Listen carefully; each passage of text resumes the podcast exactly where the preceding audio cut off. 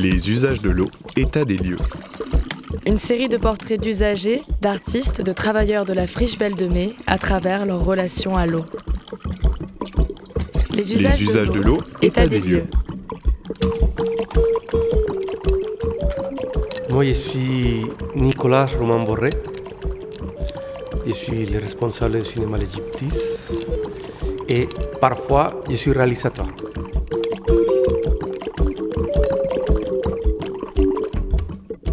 Tourné un film sur l'eau, euh, sur les gaspillages de l'eau à Marseille, plus concrètement. Euh, il faut savoir qu'à Marseille, on ouvre les vannes pour nettoyer les rues. Et parfois, les, les vannes restent ouvertes euh, pendant des heures, pendant des jours, et malheureusement, parfois, pendant des semaines. Et c'est de l'eau potable. Toutes les autres villes en France ont un fleuve, une rivière à proximité. Ce n'est pas le cas de Marseille. Et c'est pour cela que la ville s'est endettée pour arriver à apporter de l'eau dans les rues de Marseille. Ils ont fait un prêt énorme au 19e siècle pour ramener, euh, euh, grâce au canal de, Marseille, l'eau potable à Marseille. Donc, euh, et ça finit avec les palais Longchamp qui est un hommage à l'eau. Et la ville de Marseille a payé pendant des décennies et des décennies cette dette pour ramener de l'eau dans la ville. Donc c'est une ville qui a beaucoup souffert. Et précisément si aujourd'hui Marseille ne manque pas d'eau, c'est parce que par le passé a beaucoup manqué. Donc euh, la réussite de cette eau potable à Marseille, c'est le résultat d'un processus historique très important. On a deux, deux réseaux d'eau à Marseille. Euh, euh, on reçoit de l'eau de, de, la Durance et on reçoit de l'eau du Verdon. on a une qualité d'eau qui est assez exceptionnelle. Donc ce n'est pas un problème. Par contre, le, le, fait qu'on laisse l'eau couler, euh, ça, ça pose euh, un problème euh, majeur. Qu'est-ce qui t'a amené à faire ce film? Bah, Tout simplement que j'ai regardé l'eau couler tous les jours devant chez moi et ça m'a ça ça posé énormément de questions. Ça m'a posé des questions et, j'ai commencé à filmer petit à petit sans vraiment avoir une idée euh, du résultat. Les années ont passé, sept ans du projet en fait quand même.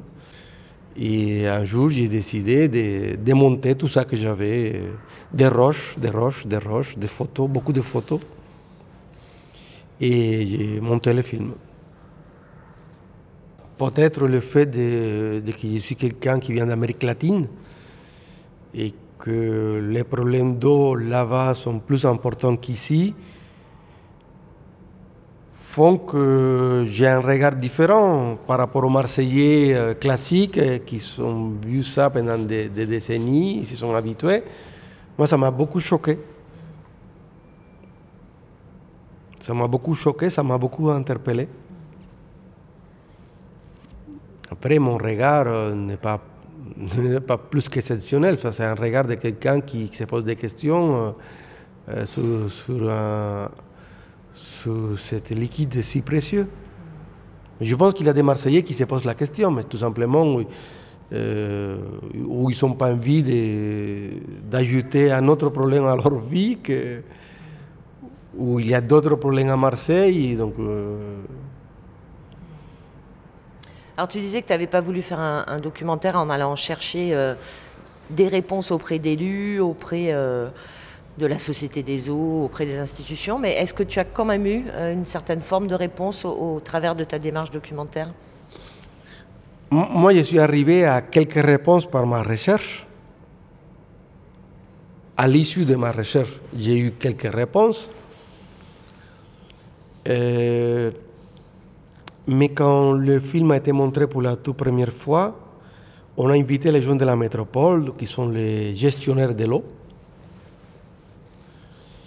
Et euh, il y a quelqu'un de la métropole qui avait avancé une hypothèse dans laquelle si les cantonniers laissent l'eau couler si longtemps, c'est pour donner l'image à la population qu'ils sont bien passés par là.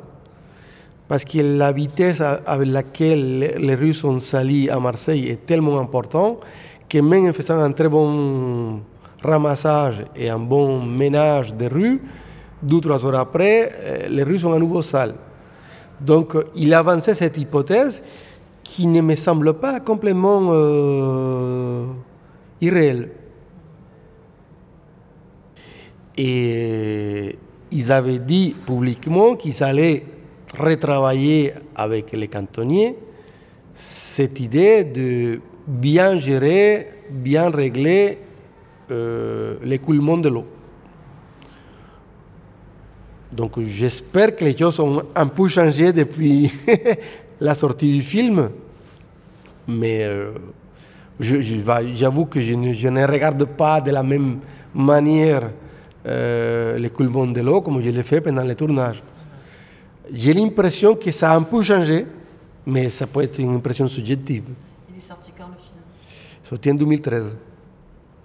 La question euh, de cette eau précieuse, euh, on l'entend formuler euh, ces, ces, derniers temps euh, sous un vocable euh, violent. On, parle, on entend parler de guerre de l'eau qui, nous, qui sera notre quotidien dans, quelques années au travers de gestes de privatisation qui sont déjà à, l'œuvre à l'heure actuelle. Donc ça veut dire que l'eau, comme on le disait, hein, elle, est, de plus en plus précieuse et qu'il va falloir changer notre, notre rapport. Euh, tu disais tout à l'heure que tu avais une relation à l'eau qui, certainement particulière aussi parce que tu, tu viens d'Amérique latine. Comment, comment on fait pour euh, prendre contact avec euh, une urgence comme ça? Qu'est-ce qu'on peut faire? Comment on peut faire? Comment on peut faire couler la prise de conscience? Moi, je pense que la guerre d'eau existe déjà. Enfin, ce n'est pas quelque chose euh, futur. La problématique de l'eau, il, est réel dans beaucoup de pays. Euh, il est vrai que la France a une chance incroyable, c'est qu'on a beaucoup de fleuves et beaucoup de rivières qui nous permet d'avoir une espèce de souveraineté euh, hydrique, que ce n'est pas le cas dans d'autres pays. Euh, après, par rapport à la gestion de l'eau privée, la Société d'eau de Marseille, c'est une entité privée, gérée par un consortium international, euh, qui a beaucoup de gens euh, ne les pose pas de problème. Moi, personnellement, oui, ça me pose un problème majeur.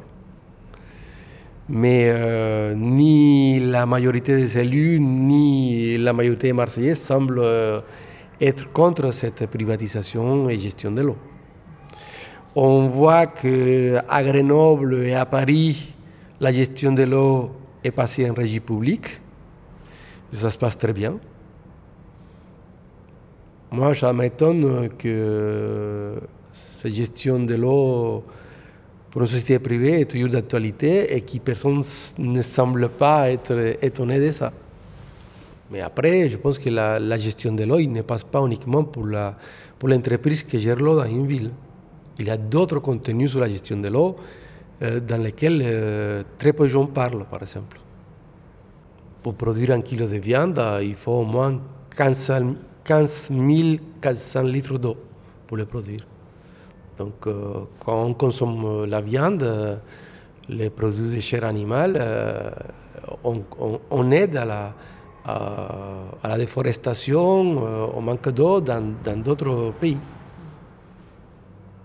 quand on utilise des vêtements euh, euh, qui viennent d'ailleurs, et pas uniquement de CO2, parce qu'en fait, il faut voir les choses dans la totalité, dans, leur globalité. En fait, on a tendance à voir une chose, en fait, tout est ensemble. Euh, moi, je suis étonné, par exemple, du discours du monsieur Macron d'il y a quelques semaines où il parlait de qu'on allait relancer le nucléaire parce que les nucléaires ne produisent pas de CO2. Par contre, on produit des déchets nucléaires pendant plus de 90 000 ans. Et pendant 90 000 ans, il faut gérer ces déchets avec de l'énergie.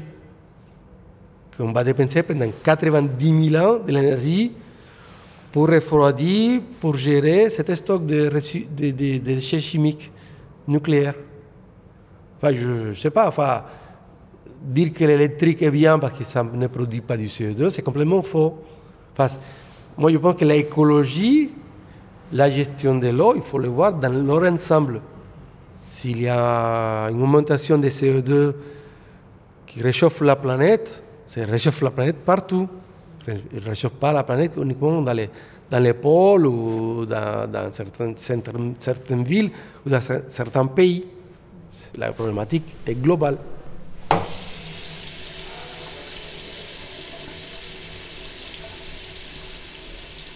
Il me semble qu'on va dans la bonne voie parce qu'il y a des démarches depuis quelques années dans ce sens-là.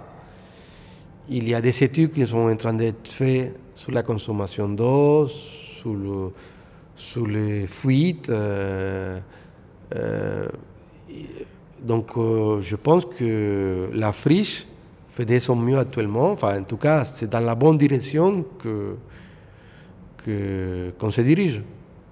Le collectif La Friche Verte est né d'une prise de conscience des, gens qui travaillent à la friche. Ce collectif La Friche Verte a interpellé euh, la SIC qui gère la friche et euh, l'équipe d'exploitation a été, euh, a été très à l'écoute des demandes, très à l'écoute de cette démarche. Euh, et moi, je vois euh, des choses concrètes euh, qui se font par l'équipe d'exploitation dans ce sens-là. Donc, il y a une prise de conscience qui est venue de plusieurs structures, des personnes de plusieurs structures différentes, qui a créé ce petit mouvement de, de la frise verte, qui a été mise en lumière avec la pandémie, parce que du coup, cette pandémie, c'est lié aussi aux, problèmes climatiques, euh, à la gestion de, beaucoup de ressources. Il hein, faut le dire. Et euh, donc, euh, oui, je pense qu'il faut être militant parce qu'on n'a pas le choix. En fait, ce n'est pas que quelque chose de l'ordre d'une volonté bénévole qu'on a le temps, c'est qu'en fait, on n'a pas le choix. En fait. On n'a pas le choix.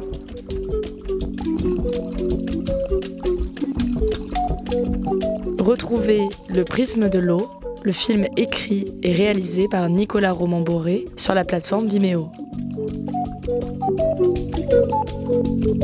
Les usages, de l'eau, état des lieux.